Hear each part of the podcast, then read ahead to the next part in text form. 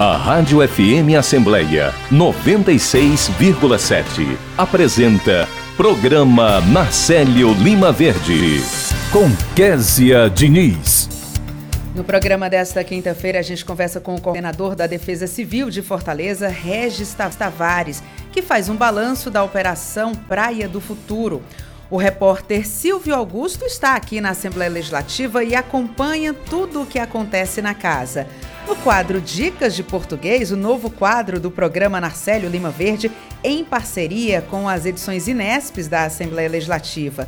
Tem também o quadro Vida e Qualidade, em que a gente conversa com o deputado Vidia Raimundão, que fala sobre o projeto de lei que cria o programa de saúde de tratamento por meio do método Padovan a gente entrevista ainda a juíza titular do primeiro juizado de violência doméstica e familiar contra a mulher de Fortaleza, doutora Rosa Mendonça, que comenta sobre a Semana Justiça pela Paz em Casa.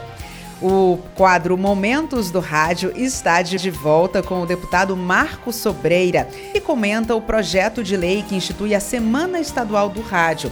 O repórter Cláudio Teran antecipa o que está por vir na sessão plenária da Assembleia Legislativa de hoje tem entrevista com a deputada Augusta Brito, que fala sobre o campus da uva Ibiapaba e sobre o agosto lilás.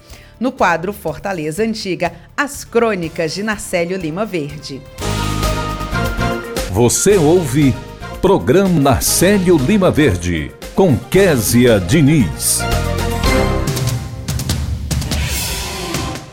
Estamos no começo de mais um programa Narcélio Lima Verde. Eu sou Kézia Diniz e a produção está com algumas adaptações e novidades por conta desse momento. A nossa prioridade é proteger a saúde do Narcélio, que nos acompanha em casa.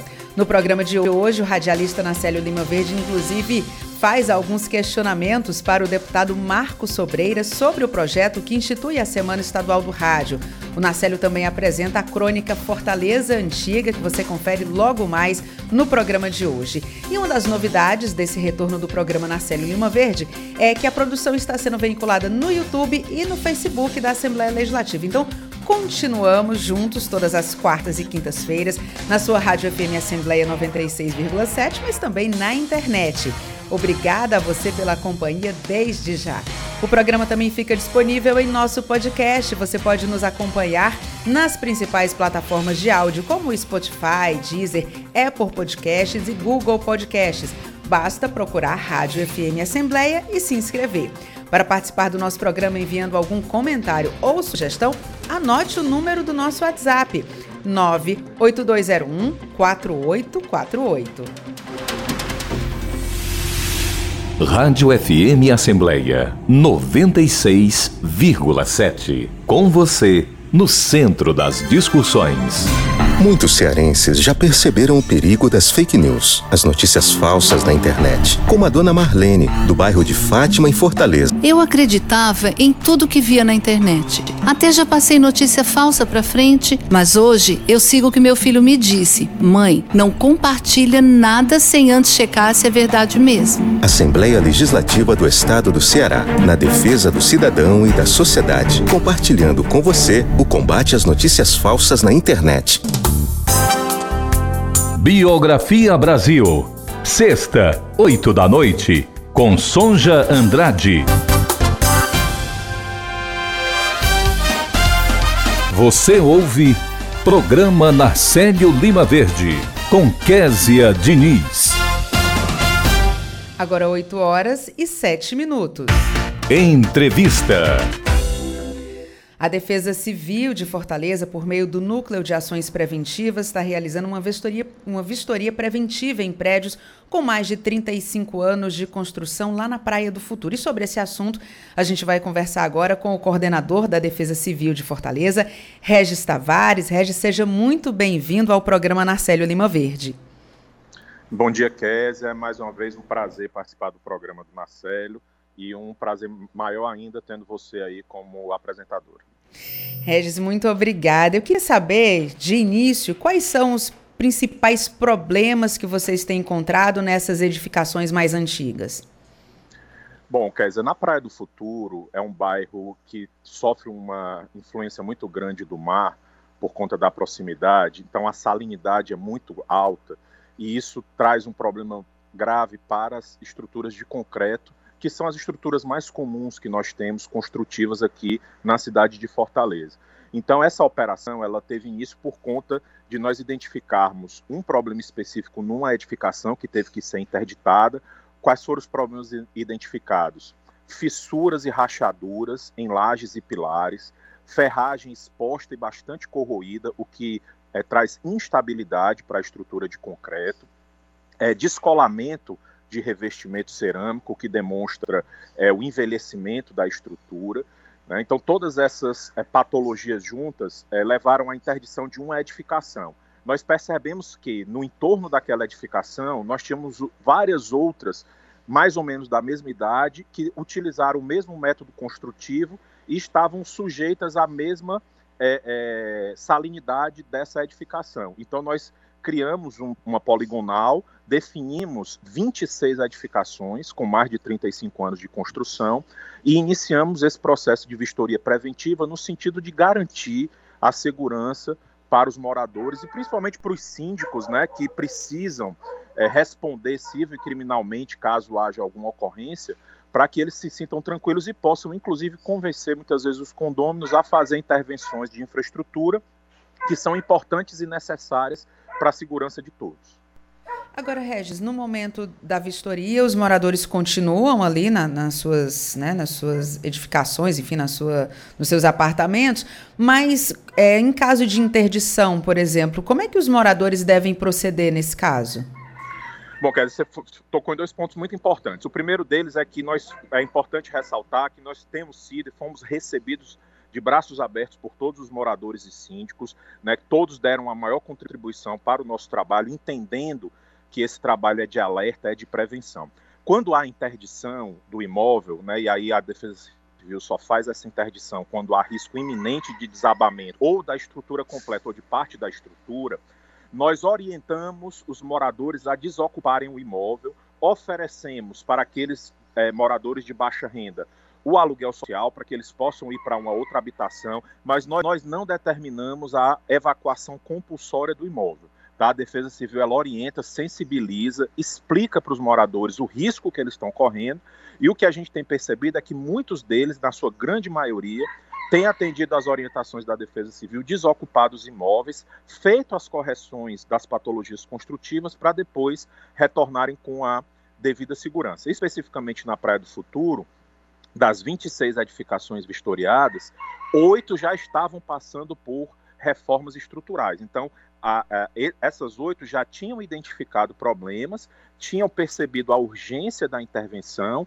e já estavam é, fazendo essa execução. E apenas uma delas, felizmente, é, nós encontramos risco crítico e ela precisou ser interditada. Somada com a outra edificação que nós havíamos interditado antes da operação, que foi uma demanda espontânea que chegou até nós, nós chegamos ao total de duas edificações interditadas na Praia do Futuro. Uma delas já praticamente desabitada, tinham dois moradores apenas que estavam no processo de saída, e uma outra edificação, essa sim, é que tem, nós temos um problema um pouco mais grave, porque existem mais moradores, a grande maioria se recusou a sair do imóvel, assumiram o risco né, de permanecer é, residindo no imóvel, mesmo ele estando interditado, até porque a nossa interdição é um ato administrativo, como eu, eu expliquei, a gente não faz a desocupação compulsória, mas a gente insiste sem, tentando explicar, sempre sensibilizando para que os moradores saiam, porque ali está o maior patrimônio da, da, da, deles, que é a própria vida. Né? Agora, Regis, você falou nessa questão, né? É uma vistoria preventiva em prédios com mais de 35 anos, mas no caso de um morador, como você mesmo falou, a gente sabe que ali na Praia do Futuro tem aquela questão do mar, tem maresia, enfim, ventos. É, mas um morador que de repente num prédio até com menor tempo e ele identifica alguma rachadura ou alguma parte, sei lá, alguma exposição, alguma de alguma forma ele acha que está numa moradia que está sofrendo uma degradação maior do tempo e já falou com o síndico, o síndico é, deixou para lá. Tem como ele mesmo acionar é, é, esse tipo de vistoria, chamar a Defesa Civil, pedir esse apoio para que haja uma pressão e que se identifique preventivamente algum problema maior? É possível isso? Não só é possível, como é também recomendável, Kézia. É, nós atendemos a população de Fortaleza 24 horas por dia, ininterruptamente, com agentes de defesa civil é, que ficam de plantão. Nós recebemos as demandas através da CIOPS, do 190, então é o telefone universal de proteção e segurança. Então, ao ligar para o 190, a atendente ou atendente vai identificar que é uma demanda de defesa civil, vai encaminhar para o nosso profissional que está lá, que vai fazer o despacho para uma das nossas equipes, ir ao local e fazer a vistoria. É importante, Kézia, que os nossos atendimentos eles são feitos de imediato no momento do registro da ocorrência. Né? E geralmente a gente solicita que o requerente, que a pessoa que esteja fazendo o pedido, é, acompanhe, né, principalmente no caso de condomínios, porque nós dependemos da autorização do síndico para adentrar no condomínio. Né? A legislação prevê que o síndico ele responde civil e criminalmente por tudo que acontece dentro do condomínio e ele inclusive é responsável por autorizar ou deixar de autorizar a entrada de órgãos públicos, inclusive assumindo né, a, a, as consequências desse ato eventualmente de recusa da nossa entrada, mas só nós só podemos entrar com autorização. Então, quando se trata de um condomínio, o que é que nós orientamos o morador? Que esteja presente no momento que a Defesa Civil chegar, para que autorize a entrada da nossa equipe e nós possamos fazer a vistoria tanto em áreas externas como em áreas internas com a, a, a, o profissionalismo necessário e com o acesso né, permitido para que o, o, trabalho seja bem feito e o relatório de vistoria possa re, refletir efetivamente a realidade daquela edificação. Tá ótimo, Regis. Muito obrigada pela sua participação aqui no programa Narcélio Lima Verde. Boa sorte. Muito sucesso aí no seu trabalho que representa né, a segurança para os moradores, principalmente nesse caso aqui específico, os moradores ali da Praia do Futuro. Sucesso. Obrigado, Kese. Mais uma vez, é, colocamos a Defesa Civil Municipal à disposição da população, 190, 24 horas por dia, todos os dias, à disposição, caso ah, o cidadão precise do nosso apoio, da nossa ajuda. Um abraço a todos, bom trabalho. Agora 8 horas e 15 minutos. Aliança pela Igualdade Brasil. Desigualdade social. Será que só aquele que sofre com ela é que sabe o que ela significa? A desigualdade social é a distância que existe entre pobres e ricos, proprietários e sem teto e sem terras, intelectuais e analfabetos, negros e brancos, homens e mulheres. A desigualdade social do Brasil, um país de mais de 190 milhões de habitantes, está marcada por percentuais alarmantes entre os que possuem riquezas e aqueles que são totalmente desprovidos dela. A desigualdade também é uma questão de gênero. Aliança pela Igualdade Brasil. Apoio Rádio FM Assembleia 96,7. Você ouve Programa Narcélio Lima Verde, com Késia Diniz. Agora 8 horas e 16 minutos. Vida e qualidade. Vida e Qualidade de hoje, recebemos o deputado David Raimundão, que fala para a gente sobre um projeto de lei que cria o programa de saúde de tratamento por meio do método Padovan. Deputado, seja muito bem-vindo ao programa Narcélio Lima Verde. É um prazer receber o senhor aqui nos nossos estúdios. Bom dia aí, primeiramente, a todos os ouvintes da rádio Assembleia FM, ao Narcélio Lima Verde, que está aí nos escutando e conversando aí com a gente, dando essa oportunidade de trazermos aqui esse projeto, e também a Késia Diniz, que também tem nos, nos auxiliado aqui e nos dado essa oportunidade de conversar um pouco a respeito desse projeto, que se Deus quiser vai mudar o, o, o caminho, o destino da, da vida das pessoas, das crianças que necessitam de um tratamento especial. Deputado, eu já queria começar por aí, né? Esse método ele se refere a um, um a uma forma de tratamento desenvolvido pela Beatriz Padovan, mas eu queria que o senhor explicasse para os nossos ouvintes como é que ele funciona. É, o método Padovan é, consiste no tratamento neurofuncional sobre três pilares: andar, falar e pensar, sendo fundamental para o amadurecimento do sistema nervoso central, possibilitando o desenvolvimento das capacidades motoras e cognitivas das crianças. Você sabe que tem aquelas crianças que sofrem com transtornos é, é, é, é de hiperatividade, é, portadores de microcefalia, paralisia cerebral, hiperatividade, todos esses distúrbios, TDAH, são, são doenças que precisam ter um tratamento especial. E é, a, a doutora Beatriz Padovan, que foi a criadora desse projeto, fez esse projeto para que as crianças até, até os 12 anos de idade tenham um acompanhamento diferenciado, com método que, é, é, que estimula o sistema nervoso e faz com que essas crianças se desenvolvam de uma forma. Esse, tem, esse método é comprovado, tem, tem é, estudos sobre isso, não foi um projeto novo, de muito tempo, e, e mostra-se que com poucos meses, aquelas crianças que muitas vezes mexem apenas os olhos, têm dificuldade até de mexer o pescoço, já começa a ficar durinho, já começa. E nenhum método chega nem próximo a esse tratamento. Então, é, queria também aqui é, diz, é, dizer que esse projeto foi um projeto. Quem trouxe para mim foi um vereador da cidade de Juazeiro. Eu costumo muito quando as pessoas trazem para mim, analisar bem antes de dar entrada, mas quando a, a, a, ação é boa, quando é para o bem do povo cearense, a gente tem que abraçar a causa, principalmente na parte da saúde, na parte de crianças, de idosos que precisam da nossa, do nosso apoio. Então, é, o vereador Claudionor Mota, de Juazeiro do Norte, nos trouxe essa demanda com a médica lá do Cariri também e, e mostrou. Ele tem, ele tem casos na família que precisam desse método, que funciona, que ele viu o resultado e ele disse a mim que a gente precisava abraçar essa causa.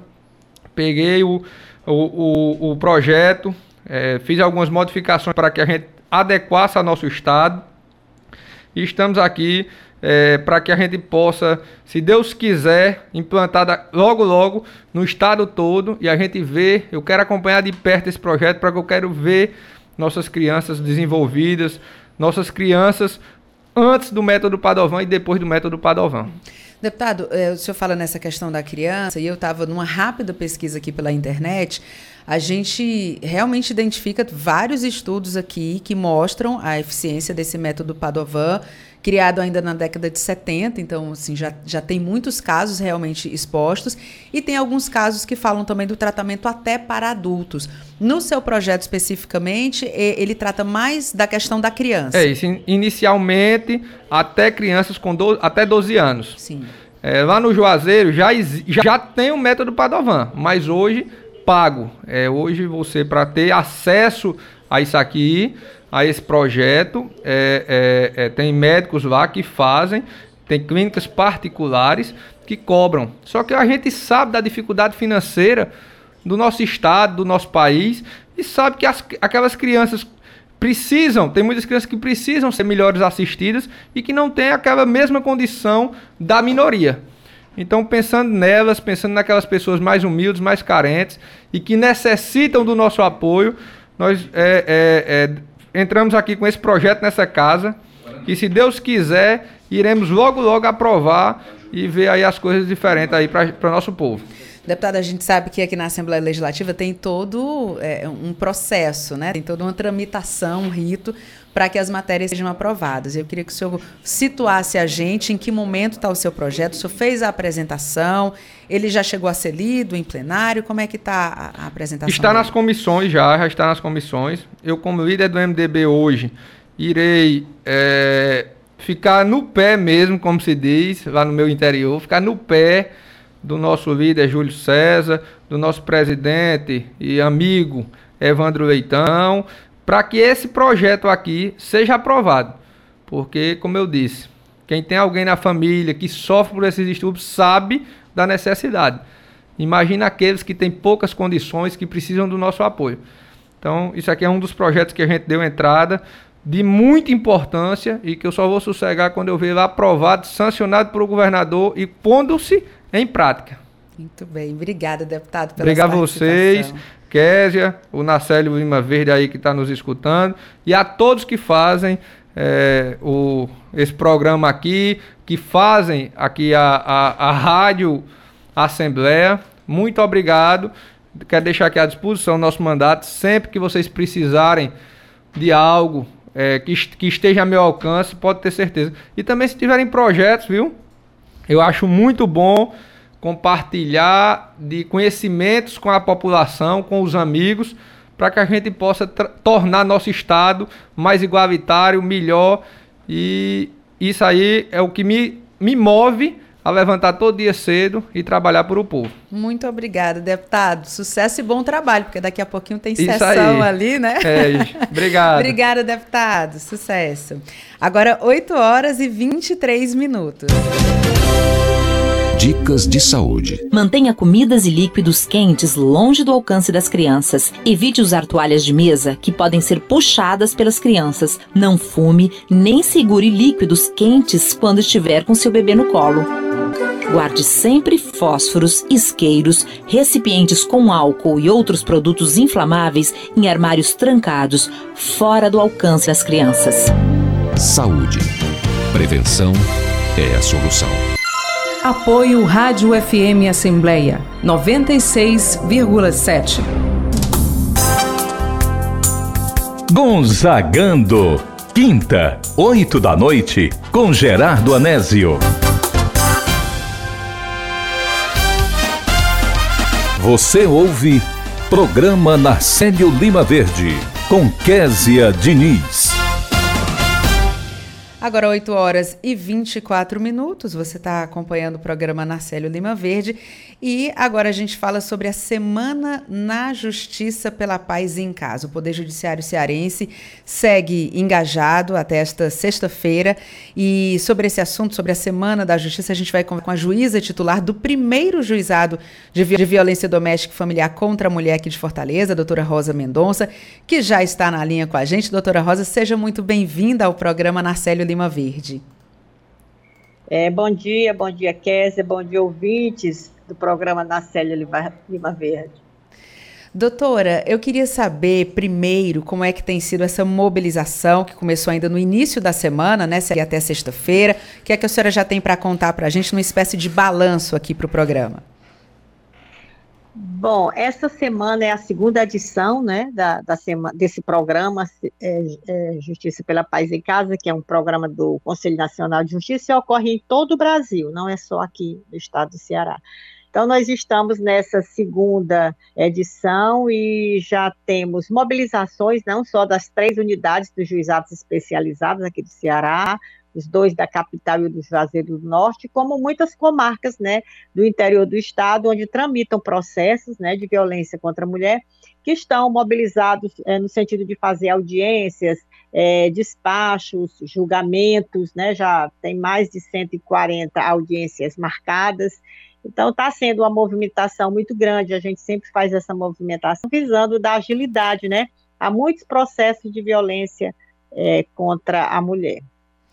Doutora, a gente já tem aí 15 anos da Lei Maria da Penha, mas infelizmente a gente percebe que a violência contra a mulher, ela é uma realidade, né, aqui na nossa sociedade ainda. A gente tem visto recentemente, inclusive, casos que ganharam manchetes de jornais é, por conta dessa violência, muitas vezes esse agressor está dentro de casa, né, o companheiro, e a gente sempre tem acompanhado nesses casos que as medidas protetivas elas têm efetivamente dado essa proteção às mulheres, resguardado a mulher desse direito de, de não aguentar a violência, fazer a sua denúncia. E eu queria saber da senhora, essas medidas protetivas, elas estão hoje entre as principais demandas das mulheres ou existem outras medidas que também são muito demandadas? Né? Na verdade, as medidas protetivas, elas são muito demandadas porque é o grande ganho da Lei Maria da Penha, né? que é, protege essas medidas protetivas, protege a mulher, já tem livrado muitas mulheres, é, evitado muitos crimes, inclu, inclusive muitos feminicídios, né? Infelizmente, como você disse aí, a violência doméstica contra a mulher é muito presente na nossa sociedade. Ela não depende né, de grau de instrução, de, de, de classe social, do local de moradia, de religião. Infelizmente, é muito presente na vida da gente. É muito democrática, né? Ela atinge não só a classe é, menos favorecida financeiramente, como a mais favorecida. Né? Infelizmente, é muito presente, muito nefasta, porque atinge não só a mulher, mas a família, os filhos e toda a sociedade. E a Lei Maria da Penha está completando esses 15 anos, né? Muitos desafios a gente ainda tem que enfrentar, mas é uma lei que já está fazendo a diferença, né? Nesse cenário, ela tirou de dentro das quatro paredes essa violência, né? Que vivia muito dentro de casa e que as pessoas tinham aquele costume de dizer que briga de marido e mulher, ninguém mete a colher, né, que é uma, uma, coisa que é só do casal, ninguém deve se meter. Então, a Lei Maria da Penha, ela tirou essa ideia, está tirando essa ideia das pessoas, né, e está mostrando que a gente tem que denunciar, nós temos que ser responsáveis, nós, enquanto sociedade, a gente não pode tolerar ser conivente com nenhum tipo de violência.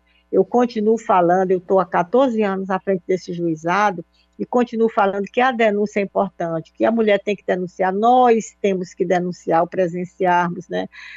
É, quando a gente vê uma mulher sendo vítima de violência, denuncia, a denúncia pode ser anônima, né? Liga para o 190. Então, assim, é muito importante é, a gente conhecer essa lei, a mulher conhecer a Lei Maria da Penha, né? Porque ficou muito na cabeça das pessoas que a Lei Maria da Penha é aquela lei que só veio para prender quem agride mulher, mas não é, né? Ela também veio para isso, mas é uma lei que veio para educar, para reeducar, para mudar comportamentos, né? Mostrou os tipos de violência contra a mulher, porque as pessoas acham que a violência contra a mulher é só a física que deixa uma marca no corpo, mas não é, né?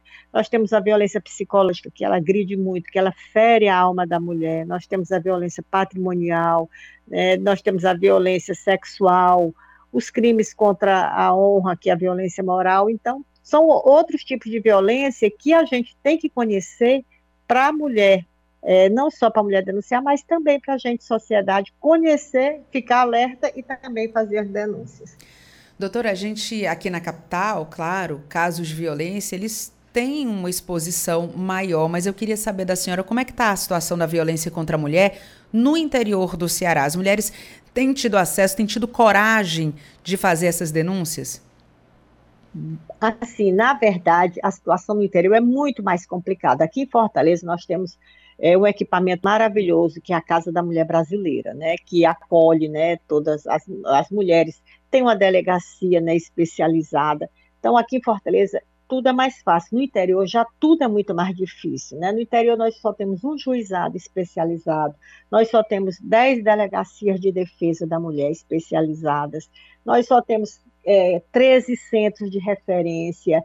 Então, para a mulher no interior fica muito mais difícil ela fazer a denúncia, até porque não é só para a mulher do interior que é difícil fazer a denúncia, não. Para qualquer mulher é muito difícil. Eu digo que a mulher enfrenta uma via crucis para denunciar porque ela não está denunciando um desconhecido, né? ela está denunciando aquela pessoa que ela tem um, um, uma relação ou teve uma relação de afeto.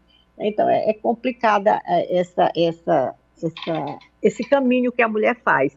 E no interior é muito mais difícil, porque as cidades são pequenas, né? às vezes as mulheres têm, têm vergonha, não, não, se sentem acolhidas. Né? Então, é um cenário que a gente tem que mudar. E esse é um dos grandes desafios da Lei Maria da Penha.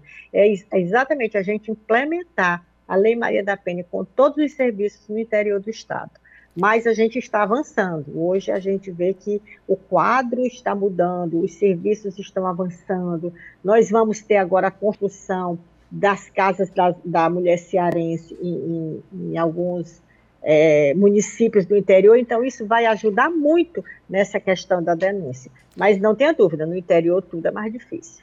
Doutora, agora como fazer para sensibilizar as mulheres, para explicar para que elas entendam de fato que além da questão da vergonha, muitas mulheres acabam sentindo culpa, né? Ou porque acham que escolheram mal o parceiro, ou porque acham que as agressões elas são resultado de algum tipo de ação que elas desenvolveram. Ah, porque eu usei uma roupa curta, ah, porque eu falei com o fulano, ah, porque eu usei o batom dessa cor, então o meu companheiro ficou incomodado, ele está fazendo isso porque ele me ama, ele tem ciúme, aí ele me agrediu porque ele perdeu a cabeça. São desculpas que a gente escuta é, de vários vários, em várias situações. Mas como fazer a mulher entender que ela não é culpada por essa atitude de um homem agressivo e que vai, enfim, querer partir para esse tipo de agressão, como a senhora falou, que às vezes é psicológica, às vezes é, é a questão financeira mesmo. Enfim, como fazer? É, é, porque é, essa questão da violência contra a mulher, ela é uma, uma questão muito complexa, que ela vem muito arraigada no comportamento. Então, o homem sempre foi o, o dominador, né? Ele sempre, é, é, é, como a gente diz, né, na linguagem popular, foi o dono da situação. Então a mulher sempre exerceu aquele papel é, submisso, né? O homem sempre é que mandava. E isso é uma coisa histórica. Então, a mulher, ela permanece anos e anos em situação de violência, porque às vezes ela acha, por exemplo, que o, a, aquele companheiro dela vai mudar o comportamento. Ele agride, depois pede desculpa, ela, ela aceita porque não quer a separação. Tem a questão da vergonha, acha que é, as pessoas vão ficar falando. Tem a questão da família, questão dos filhos. Muitas não querem se separar por conta né, dos filhos, muitas se sentem culpadas, né, achando que, que o, o, aquele, aquele agressor né, chegou àquela, àquela, àquele ato por culpa dela. Então, é uma coisa que tem que ser trabalhada na cabeça da mulher para que ela possa entender que todos nós temos uma vida, direito a uma vida sem violência. Então, são, é, daí a importância da denúncia, porque quando ela chega é, no sistema de justiça, o sistema de justiça pode encaminhá-la para que ela faça um, um acompanhamento, seja sensibilizada para ver que aquela questão da violência não foi ela que deu causa. Né? Nós, todos nós temos conflitos, todos nós temos problemas, ninguém vive assim no mar de rosa, mas isso não dá direito de, de nós, mulheres, sermos agredidas. Né? Porque a gente tem forma de resolver o nosso conflito, nossos conflitos que não seja pela violência. Doutora, muito obrigada pela sua participação aqui no programa Narcélio Lima Verde. Um prazer conversar com a senhora, esclarecer um pouco mais para as mulheres. Nunca é demais a gente tratar desse assunto, né? Muito sucesso aí no seu trabalho e a semana segue até essa sexta-feira, né? É, a semana segue até o dia 20. Uma coisa que eu quero deixar assim, sempre eu gosto de alertar as pessoas é a questão da denúncia, que a denúncia deve ser feita, que não se deve desprezar uma ameaça, porque às vezes a pessoa, ah, é uma simples ameaça não vai fazer nada. Não devemos desprezar uma ameaça, que ela pode se concretizar. Infelizmente, nós somos o quinto país no mundo que mais mata mulheres. Então, vamos ficar alerta e denunciar a violência contra a mulher. Ok, doutora, muito obrigada e bom dia para a senhora. Eu é que agradeço. Bom dia. Agora 8 horas e 35 minutos. A violência contra a mulher é crime e todo mundo sabe disso. Mas os abusos continuam acontecendo. Existe sim uma punição progressor. A lei é clara, vai preso. Mas é preciso denunciar. O problema é que a gente sente vergonha, sente medo, mas isso precisa mudar. A gente tem que denunciar mesmo e procurar uma delegacia especializada na defesa da mulher. Contar tudo. Lá é tudo sigiloso para nossa proteção. Respeito é bom, eu mereço e o meu nome, meu nome é coragem. Cerca de 10 mulheres morrem por dia no Brasil vítimas da violência do próprio parceiro. Até quando você vai ignorar? Basta! Violência contra a mulher não tem desculpa, tem lei. Saiba mais cnj.jus.br. CNJ, o Brasil faz a justiça. Apoio Rádio UFM Assembleia 96,7. Brasilidade. Domingo, seis da tarde, com Narcélio Lima Verde. Você ouve Programa Narcélio Lima Verde, com Késia Diniz. Agora 8 horas e 36 minutos e vamos à dica português de hoje. Acompanhe o novo quadro do programa Narcélio Lima Verde em parceria com as edições Inesp da Assembleia Legislativa. Edições Inesp. Dicas de português. Olá, sou a professora Sandra Mesquita das edições Inesp da Assembleia Legislativa do Ceará. E a nossa dica de hoje é sobre quando usar os verbos faz e fazem. O verbo faz é impessoal e só é usado no singular. Vamos ao exemplo. Faz três anos que trabalho aqui.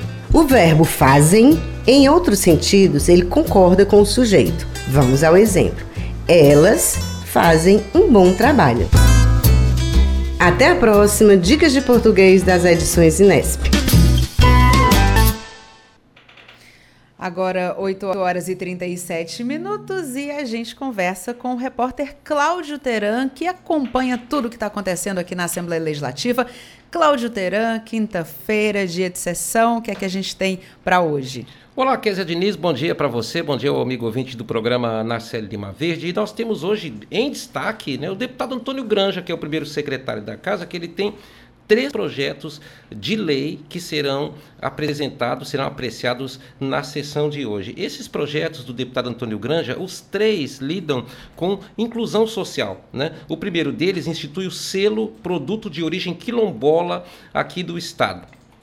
A outra proposta, que também é projeto de lei, institui o sistema de comunicação e cadastro de pessoas desaparecidas aqui no nosso estado do Ceará. E o deputado Antônio Grande também institui um programa de prevenção das desigualdades de gênero, raça no âmbito das instituições do estado. Então essas propostas elas já passaram pelas comissões técnicas e o plenário deve sim apreciá-las durante a sessão desta quinta-feira. Outro assunto que está na casa, começa a tramitação, é aquele projeto de lei do governo do estado que prevê a alertas né, e até a possibilidade de demissão de pessoas que se recusem a tomar a vacina. Há, inclusive, inclusive a própria FM Assembleia já abordou esse assunto aqui na sua programação, de que há ordenamento jurídico que garante essas sanções contra servidores públicos ou contra servidores privados que não se vacinarem. Por quê? Porque o direito individual não pode se sobrepor ao direito coletivo. Esse é o ponto básico, inclusive o entendimento do próprio Supremo Tribunal Federal. Outro assunto em debate que permanece, vai permanecer no debate da Casa, no plenário 13 de maio, é a CPI, que vai investigar as associações ligadas aos bombeiros militares, também à Polícia Militar, que é Diniz, porque é, há muitas dúvidas em relação à atuação dessas empresas. Obviamente que essa matéria é polêmica e ela coloca em embates no plenário, nos debates públicos, oposição e situação. A sessão plenária começa às nove e meia da manhã. Ok, Cláudio Terem, você vai acompanhar, né? Para contar lá. tudo aqui ao longo da nossa programação. Com certeza. Muito obrigada pela sua participação e bom trabalho. Bom dia. E um ótimo dia para você e para os nossos ouvintes. Agora, 8 horas e 40 minutos.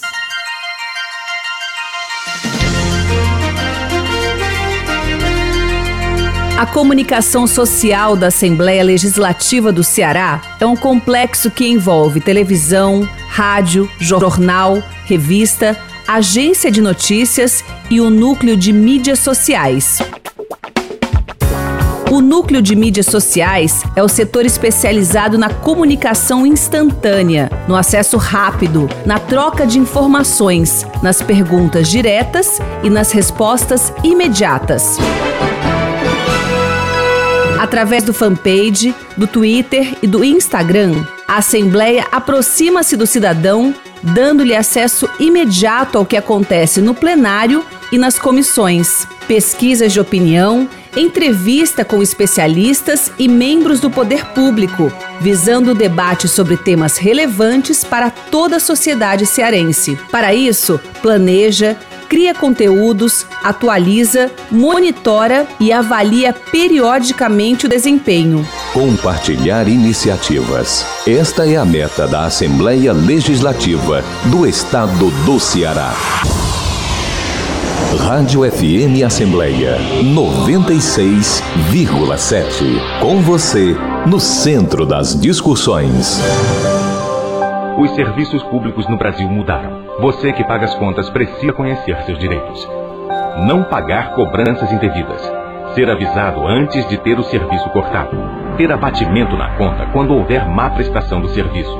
Pagar preços módicos pelos serviços. Receberem até 30 dias resposta da empresa sobre suas reclamações.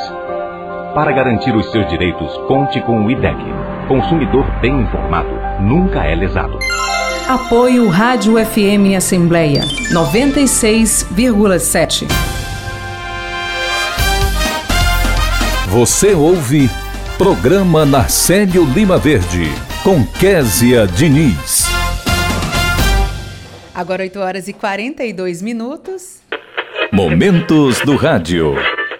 E está de volta um quadro muito especial para o programa Narcélio Lima Verde, o Momentos do Rádio, que destaca iniciativas e personalidades que marcam a história do rádio. Hoje a gente conversa com o deputado Marco Sobreira para a gente falar sobre um projeto de lei que institui a Semana Estadual do Rádio. Deputado, primeiro, seja muito bem-vindo aqui aos nossos estúdios. Bom dia, bom dia a todos que fazem a Rádio FM Assembleia. Bom dia, Narcélio Lima Verde. Bom dia e parabenizar. O Nacelle agora em agosto completou 90 anos. Isso. Então, mais uma vez, parabenizando a ele, a todos os familiares, desejando muita saúde e muitos longos, longos anos de vida ainda, Nacelle. Nacelle é um grande amigo, que é orgulho para todos nós que fazemos a família a Assembleia Legislativa. Bom dia, Késia, e bom dia a todos os ouvintes da Rádio FM Assembleia a história do Narcélio se confunde ali com a história do rádio aqui no Ceará, né, deputado? E então vamos chamar o Narcélio para participar também dessa nossa conversa, desse nosso bate-papo. Bom dia, Narcélio! Bom dia, Késia! Que prazer falar com você e com os nossos ouvintes. Narcélio, eu sei que você já está aí com pergunta, querendo saber aqui do deputado, então vou passar a bola para você. Bom dia, deputado Marcos Sobreira. O senhor é autor do projeto que cria a Semana Estadual do Rádio no Ceará. O que motivou o senhor nessa importante iniciativa? Bom dia, Nacélio. Eu acho que a principal motivação foi para a gente mostrar à população a importância da rádio, a importância da radiodifusão, de chegar em cada casa, em cada carro, em cada veículo no estado do Ceará e a gente poder fazer mais valorização, inclusive aos profissionais que fazem a rádio, é, mais valorização às empresas, muitas vezes, que acabam fugindo da rádio, mas mal sabem da importância, do efeito que a rádio tem. Eu sou filho do interior do estado e eu costumo até dizer em rodas de conversas políticas: pode mexer o que fim é, mas qualquer pesquisa de intenção pública que você faça no interior do estado, a rádio é campeã em audiência. Isso mostra o poder da rádio, isso mostra o poder da radiodifusão. E a gente sim, a nossa principal motivação é buscar essa valorização. Essa valorização aos profissionais que fazem há muitos anos, assim como na CEL, fazem rádio no estado do Ceará. É interessante a gente notar essa questão do rádio, deputado, que é, a modernidade foi avançando, as novas tecnologias, mas até os celulares do mais sofisticado, né, ele tem ali aquele programinha para tocar rádio. Né? Então, assim, a gente está sempre. A evolução vai acontecendo, mas o rádio não sai da vida da população, né? Eu acho que foi uma grande junção. Como nós temos aqui hoje os microfones da Rádio FM Assembleia chegando nesse momento em vários lares, em várias empresas, em vários veículos, e a gente juntou com, com isso a plataforma a virtual, o podcast, o youtuber, é, diversas plataformas virtuais as próprias redes sociais, como Instagram, Facebook, retransmitem. Eu acho que foi uma grande junção, isso é bom. Isso é muito bom. Mas não tenho dúvida que quando a gente vai para o balanço final, a rádio é que chega com maior força, a rádio é que chega com maior entonação. Então tenho certeza. E a liderança, onde a gente consegue ver, sempre começa nos microfones da rádio. Nacélio, tem mais pergunta aqui para o senhor. Deputado Marcos Sobreira, qual a importância do rádio para o senhor? É, eu acho que a rádio, Nacélia, a rádio foi um, um, dos primeiros meios de comunicação. E a importância de estar sempre informando a população, de estar sempre esclarecendo a população. Nós estamos aí, graças a Deus, começando a sair, mas ainda preocupante a situação de um momento difícil. E só sabe o poder da comunicação quem estava em casa. E através dos microfones da Rádio FM Assembleia e tantos outros meios de comunicação, conseguia ter informações em tempo reais dessa doença, de como se prevenir, de evitar ir às ruas, de não fazer aglomeração.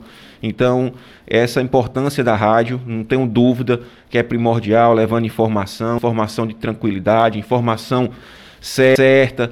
Então, a rádio é um grande parceiro da população brasileira. Aqui no estado do Ceará, a gente sabe o poder imenso da comunicação de rádio, quando se unem os meios de comunicação. E agora, um maior exemplo disso, nesse momento difícil que nós vivemos, a rádio foi fundamental para ajudar o estado do Ceará a melhorar os índices e sair desse momento de pandemia. Então, nesse momento a gente tem que agradecer a todos que fazem a rádio e que diariamente começam 4, 5 da manhã em muitos municípios a rádio ligada, já informando as, a população e vai até a noite. Então, parabéns a todos os profissionais e obrigado pelo trabalho que vocês fazem no estado do Ceará. Comunicação não pode parar, deputado. E o Nacelli tem mais uma pergunta. Deputado, a Semana Estadual do Rádio no Ceará vai ser comemorada anualmente do dia 25 de setembro. Quais os temas que serão abordados? Na, nessa PL, na série que nós apresentamos aqui na casa, que obviamente vai ser apreciada ainda pelos parlamentares, vai ser debatida nas comissões, e não tenho dúvida que terá a sensibilidade de todos os deputados estaduais e será aprovada. Mas nosso intuito com isso é que a gente possa alertar e criar, dessa vez, através de lei, uma semana inteira para a gente possa valorizar a rádio, a radiodifusão, promovendo workshops, promovendo palestras, promovendo encontros, unindo mais, unindo mais a categoria, fazendo eventos, é, eventos educativos em que a gente possa trazer profissionais de rádio do interior para a capital, para que muitas vezes troque experiência, experiência com a história que o Nacelle Lima Verde tem e um jovem radialista que está iniciando lá no meu município de Iguatu, que possa vir a, a Fortaleza escutar o Nacelle, com certeza a Késia, com toda a sua experiência, passar muitas vezes uma troca de bola, como eu costumo dizer, trocando informação. Então, esse momento é que a gente possa unir. A nossa intenção é que a gente possa unir muitas vezes de equipamentos mais modernos que a gente possa promover nesses workshops, empresas do mundo inteiro com equipamento mais moderno e a gente possa esclarecer mais. Eu acho que é um momento de parar, unir mais a rádio, deixar campanhas educativas e também, ao mesmo tempo, de valorização da rádio para toda a população cearense. A intenção realmente é chamar um pouco a atenção para que a população cearense possa saber, eu tenho certeza que o sabe, tanto é que a rádio é extremamente valorizada, da força que a rádio tem e possa, inclusive, angariar a muitos empresários a investir também na rádio, investir no sentido de propaganda mesmo. A rádio precisa de dinheiro para sobreviver. E investir em propaganda, eu tenho certeza que isso, junto com a força do povo cearense, da comunicação cearense como um todo, é fundamental. Deputado, para situar aqui os nossos ouvintes, é como é que está a tramitação do projeto, em que fase ele está? Nós apresentamos, o projeto já foi lido aqui na casa, é, já está agora nas comissões, vai participar agora na primeira comissão, que é a Comissão de Constituição e Justiça, após nas comissões conjuntas e, consequentemente, ao plenário. Então, nós estamos trabalhando, a Assembleia tem sido muito ágil nos processos, por óbvio, a gente priorizou até o primeiro semestre desse ano a pauta da pandemia. A Assembleia foi pioneira aqui no, no Brasil. Nós fomos a primeira casa legislativa do Brasil a promover uma sessão online. Graças a Deus, essa semana já voltamos a ter duas sessões semanais. É, as comissões se reúnem na terça e a partir de ontem, sessão quarta e sessão quinta. E eu não tenho dúvida, com a expertise, com a inteligência do presidente Evandro Leitão, com a habilidade de outros parlamentares, a Assembleia tem sido parceira do Estado é uma assembleia, Kézia, que eu costumo dizer, eu disse até ao presidente Evandro, nós saímos nesse momento difícil de pandemia da nossa função de legislar e de fiscalizar o poder executivo. E passamos a ser um braço do executivo quando fizemos diversas parcerias, como doações de cesta básica com recursos próprios da Assembleia. Sim.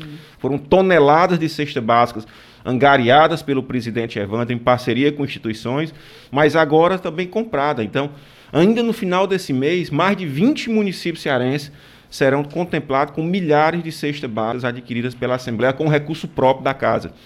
E é isso, mais uma vez, a importância da rádio para a gente falar para a população cearense que muitos desses municípios vão receber ainda nesse mês. Então, com certeza, é uma grande união. Eu acho que a casa vai ser parceira, a casa abraça esse projeto. Eu não tenho dúvida que até o final do ano esse projeto será aprovado na casa e que no próximo ano a gente possa fazer essa semana inteira dedicada à rádio, à rádio Deputado, agradeço muito a sua presença aqui no estúdio. Sei que o senhor tem que ir, porque daqui a pouquinho tem sessão no plenário, né? Mas já agradeço e deixo o convite aqui aberto para que o senhor volte para debater também sobre outros temas. Eu que agradeço, muito obrigado, Késia, muito obrigado, amigo Nacélio, Lima Verde, todos que fazem a Rádio FM Assembleia. A Rádio FM tem sido um orgulho para nós, como costumo dizer, a família do parlamento cearense. Então, não tenho dúvida do poder da rádio, a, o programa de vocês, com a audiência que tem nesse Ceará todo, no mundo inteiro também, porque através das plataformas virtuais a rádio consegue chegar ao mundo inteiro hoje. E contem com a gente, contem com o nosso mandato. Nosso muito obrigado e um bom dia a todos que nos assistem nesse momento. Deputado, e tem um detalhe, viu? Você estava falando aí de modernidade, tecnologia. Nosso programa também está em podcast. Então, depois do programa aqui, se quiser ouvir novamente, divulgar entre os amigos, a gente também está em podcast. É coisa boa, é, é isso que eu falo. Eu acho que a rádio, com a sua força que tem, mas sem perder a essência, chegando na casa através é, da população que ainda liga, sintoniza lá na 96.7, mexendo o dedinho, rodando o dedinho, e a mesma forma através das redes sociais. O poder de comunicação é imenso, diversas plataformas virtuais hoje. Eu acho que é uma grande união. É uma grande união, e que quem ganha com isso é a população cearense, que é o que mais importa, com mais informação, informação séria, informação com credibilidade, valorizando a todo o povo cearense. Obrigada, deputado. Obrigado e bom dia a todos. Bom dia. Agora, 8 horas e 53 minutos.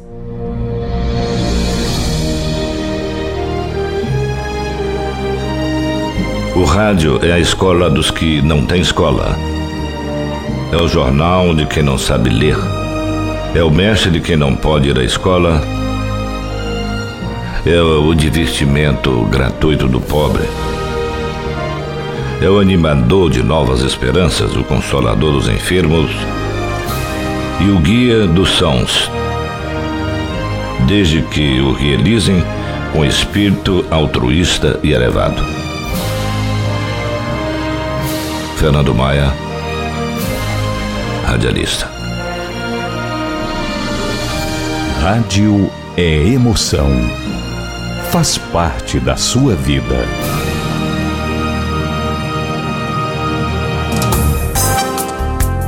Qual é o tom do Ceará? Sábado, meio-dia, com Ian Gomes.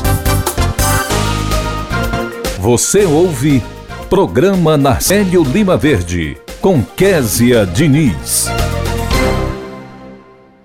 Agora, 8 horas e 54 minutos, a, a gente vai direto agora conversar com o repórter Silvio Augusto, que está nesse momento ao lado do deputado Fernando Hugo. Bom dia, Silvio. Bom dia, Késia. Bom dia a todos. Estamos aqui com o deputado Fernando Hugo, que é o presidente da Comissão de Defesa do Consumidor da Assembleia Legislativa. O deputado vai falar sobre como estão os atendimentos no PROCON Assembleia, as principais demandas, e também tem uma novidade não é, do PROCON, é que o PROCON está é, com um trâmite para ser, receber o certificado do ISO 9001. E o deputado vai falar sobre esses assuntos. Bom dia, deputado. Um abraço, Kézia, minha amiga de quase 30 anos, essa dama linda e inteligente da imprensa e do jornalismo sério. É um prazer tê-la aí nesse momento de substituição, rogamos a Deus, temporária do inquebrantável e indescritível jornalista Narcélio Lima Verde. Obrigada, Estou aqui com o Silvio, recebendo essa visita do amigo, irmão Silvio Augusto, e à sua disposição, querida Késia, nesse bom dia que eu estendo a todo o povo cearense.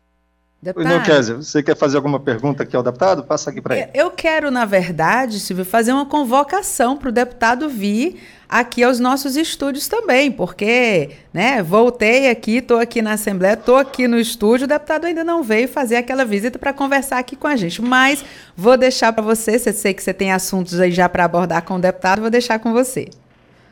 Pois, Sem dúvida, querida amiga. Pois não, Kézia. Deputado, como é que estão os atendimentos do PROCON Assembleia? É óbvio e é lógico que o PROCON Assembleia é o braço tentacular da Comissão de Defesa do Consumidor para atender toda a população cearense que em comprando não recebeu, em recebendo não tem um aparelho digno, correto e funcionante, ou que foi lesada individual ou coletivamente por prestações de serviço, como bancos, energia elétrica, água e saneamento. Desse modo e desse jeito, o PROCON tem números incontestáveis da grandeza do seu serviço e é, como eu disse há pouco, sem estardalhaços, sem peraltices carnavalescas, o órgão ou um dos órgãos, vamos ser mais igualitários, que mais abraçam a comunidade cearense, sempre na resolução diária dos problemas. O PROCON é dirigido pela doutora Valéria Cavalcante, pela doutora Thelma Valéria pela manhã e o doutor Rodrigo à tarde.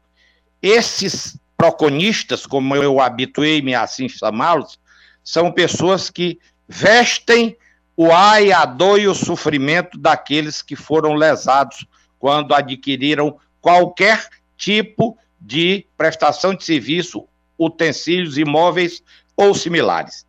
E em, mil, em 2019, o PROCON apresentou, ao final do ano, quase 19 mil atendimentos, querida Késia. Só para o povo cearense saber como é quantitativamente grande o serviço prestado pelos atendimentos do PROCON e como é qualitativamente chamador daqueles que enganados procuram uma mão amiga, um apoio forte, uma orientação correta.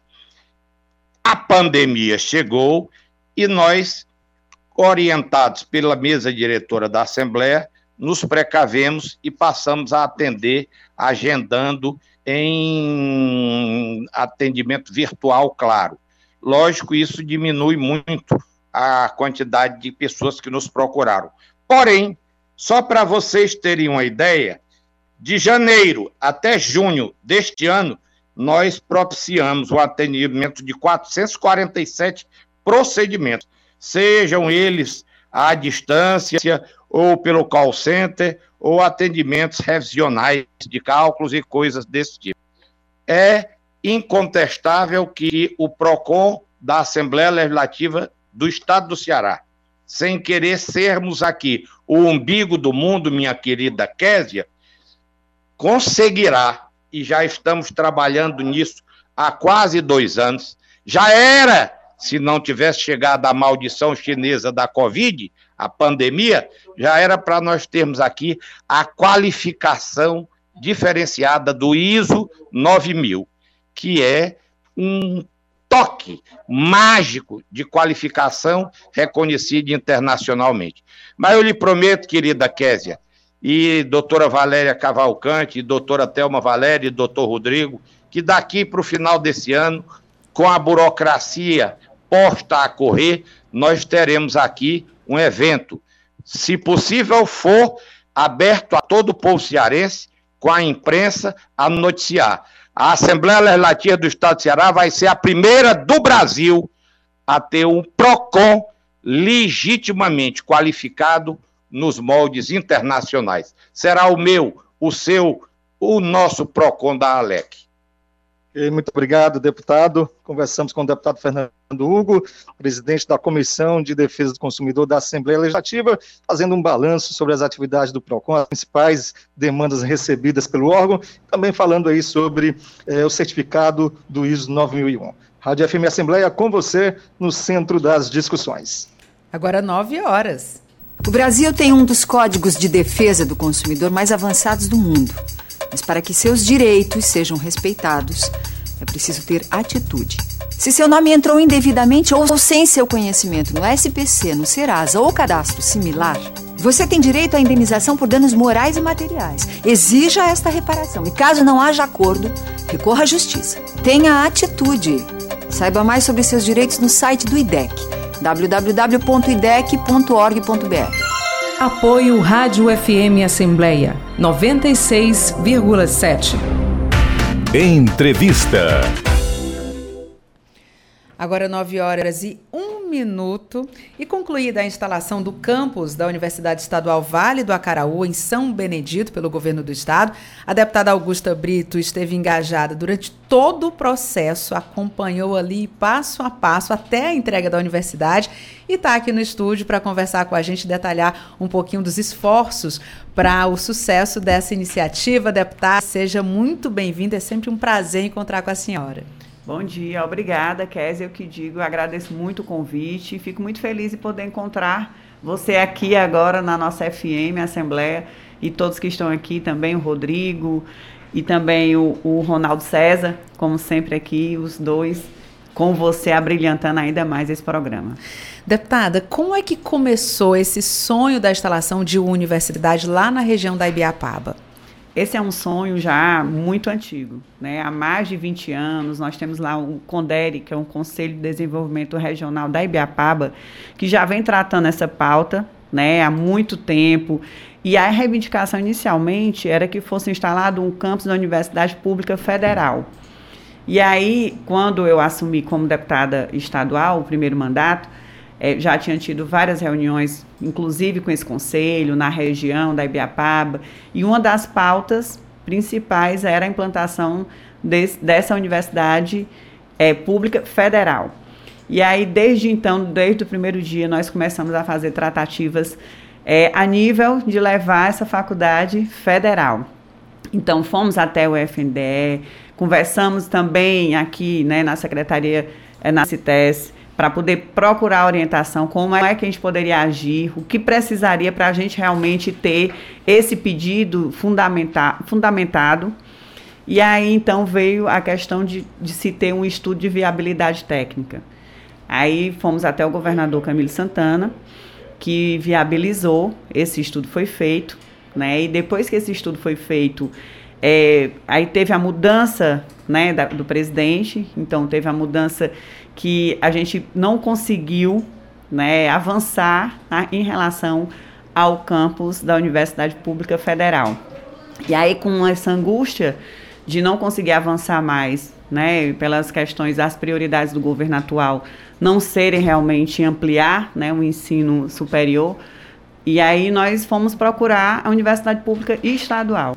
E aí veio toda uma tratativa desde o reitor da Universidade Vale do Acaraú, em Sobral, né, o nosso reitor Fabiano, e daí então, e também com a vice-reitora Isabelle Monte Alvernio, e aí então fomos é, é, construir uma proposta de dois cursos inicialmente, é, o que precisaria em relação realmente ao custeio, a toda a infraestrutura, e aí com essa proposta toda fundamentada, feita, aí nós fomos apresentar ao governador Camilo Santana.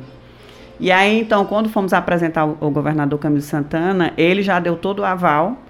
E também, na, na época, então, é, nós também tivemos uma grande parceria da Prefeitura de São Benedito, que além de desocupar um prédio que funcionava uma escola com aproximadamente 600 alunos, ele garantiu toda a reforma do jeito que os engenheiros da própria universidade foram lá e fizeram a planta né, de adaptação, de mudança, de construção.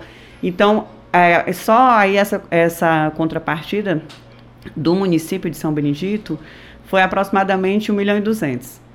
Né? Então, aí fomos juntando forças. E aí o governador Camilo Santana, que também a, a nossa proposta seria inicialmente de 3 milhões e meio, para se iniciar com dois cursos, que são, que são pedagogia e administração, 40 vagas né, em cada um deles, é, deu o aval para que a gente pudesse avançar com todas as tratativas, e aí foi um trabalho de muito, muito tempo, mas foi um trabalho que a gente não desistiu, sempre acreditamos que poderia acontecer, e já estamos sonhando mais, né? Eu digo assim, foi, é uma conquista histórica para a nossa região da Ibiapaba, e de certa forma também assim um sonho que está começando a ser realizado agora, né? As inscrições do vestibular estão aí vão até o dia 23, é, né? E era isso justamente que eu ia perguntar, porque com certeza quem está nos acompanhando agora já quer saber quando é que vai ser o primeiro vestibular.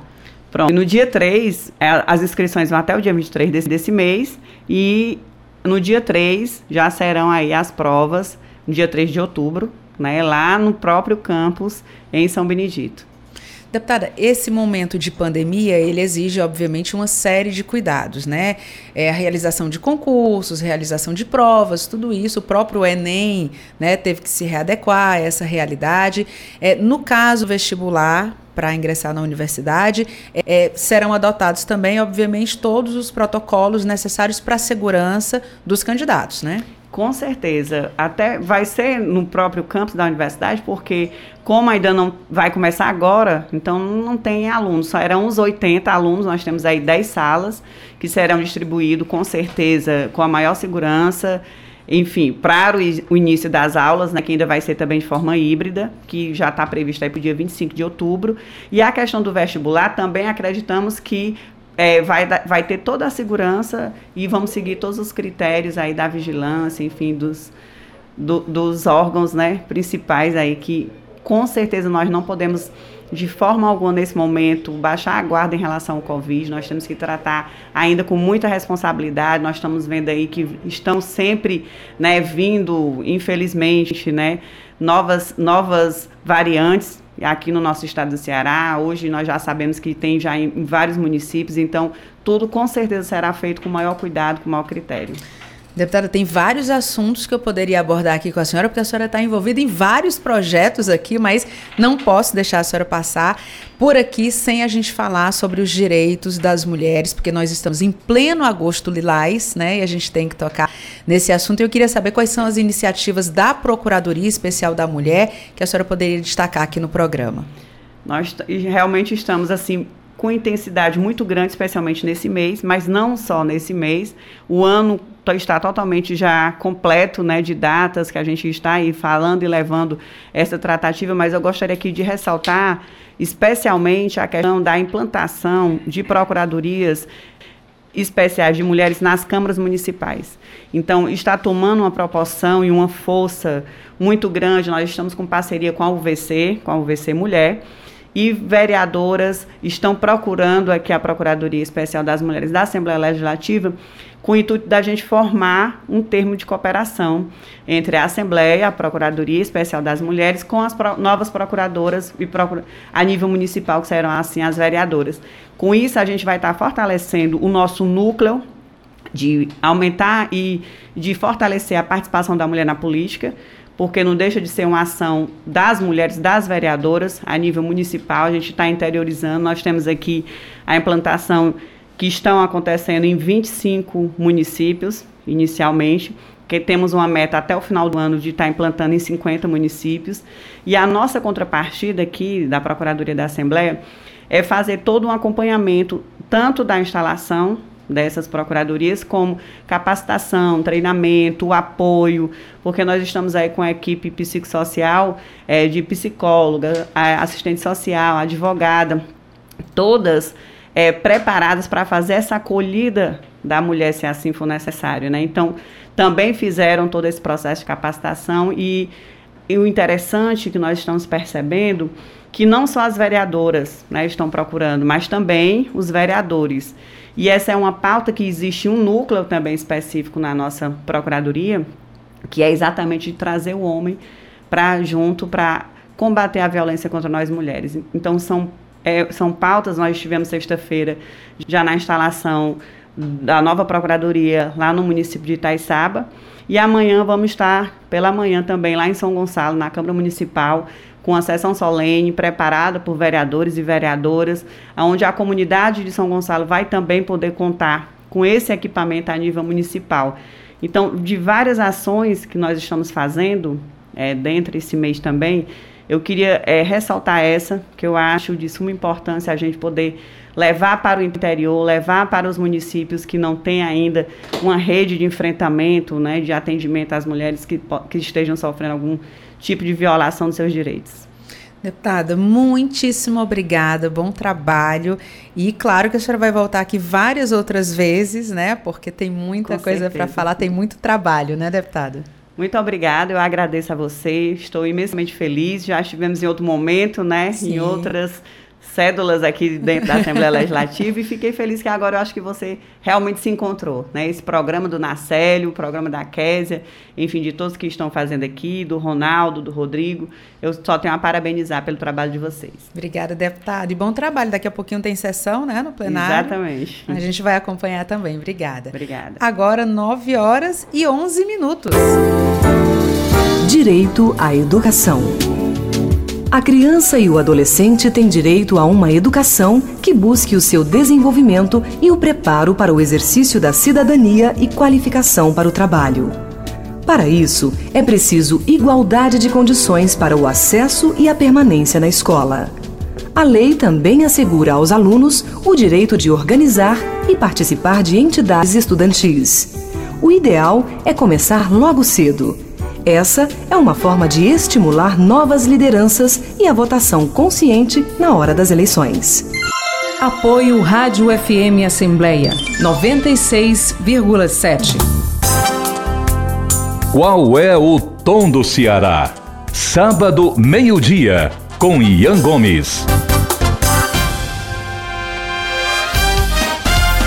Você ouve Programa Narcélio Lima Verde com Késia Diniz. 9 horas e 12 minutos e chegou a hora da crônica Fortaleza Antiga com nosso querido Narcélio Lima Verde. Para você que é fã, o quadro Fortaleza Antiga agora tem seu próprio podcast. Lá estão as crônicas do Narcélio sobre a cidade. Você pode conferir toda quarta-feira às 8 horas da noite no Spotify, Deezer e Apple Podcasts. Vamos ouvir a crônica de hoje? É com você. Bom dia, Narcélio. Alô, bom dia. Fortaleza Antiga. E eu continuo revendo as praias de Fortaleza em retratos, porque são antigos e hoje já dizem fotos. Na porta do edifício do Náutico Atlético Cearense, quando os diretores fiscalizavam quem dançava colado, passeando no cima e usando binóculos. Na rua, estacionaram os carros Prefect, o famoso cachorrinho, porque o posto do pai do Nazareno Albuquerque da Praça José de Alencar cobrava somente cinco reais pela corrida. E cinco, para quem não sabe, no jogo do bicho era e é cachorro. Daí o apelido. Aqueles carros e sapatos brancos, pneus com faixa branca, quando nem existia o Gerardo Bastos e o dono da firma ainda estava no Aldísio Pinheiro, ao lado do Bank of London. Dá para notar também carros Hillman que tinham alavanca de seis marchas na direção. Rapaz, eu tive um carro desses como eu sofri. Dava um trabalhão, um trabalho danado, estancava que era uma beleza. Sempre saía de casa aos empurrões, fazendo vergonha ao proprietário. Mais adiante, outra foto. A piscininha, criminosamente destruída, aparece em destaque, vendo-se ao fundo o prédio do Estoril, que presentemente pretendem ressuscitar, que será uma boa. Eu notei que a piscininha na foto está lotada com algumas mocinhas e seus maiôs engana mamãe. Quem é que se lembra? Destaque para a Praia de Iracema, Praia dos Amores que o mar carregou, nos versos de Luiz Assunção, vendo-se o prédio onde funcionava a rádio costeira. Mas a torre não está má. A torre não aparece. Bem vizinho, parede e meia, o restaurante lido do francês Charles Deleuve que certo dia flagrei comandando uma patrulha militar procurando comunistas na Praça José de Alencar. O Poço das Dragas também destaque ainda hoje continua no mesmo lugar, olhando para a ponte metálica, o viaduto Moreira da Rocha, onde terminava a prova heróica de natação, começando no Titã e sempre vencida pelo jovem milionário João Gentil Júnior. Uma das fotografias, estou vendo aqui, mostra um restaurante cheio de comensais, todos de gravata. Eu penso que era o Ramon, onde aconteciam na Fortaleza Antiga famosas peixadas. Não conheci de perto o restaurante Ramon. Meu pai falava muito nas festas de fim de ano promovidas pelo Banco Frota Gentil, onde ele trabalhava. São todas recordações das praias de Fortaleza, lembranças que recebi via e-mail do jornalista Vicente Alencar.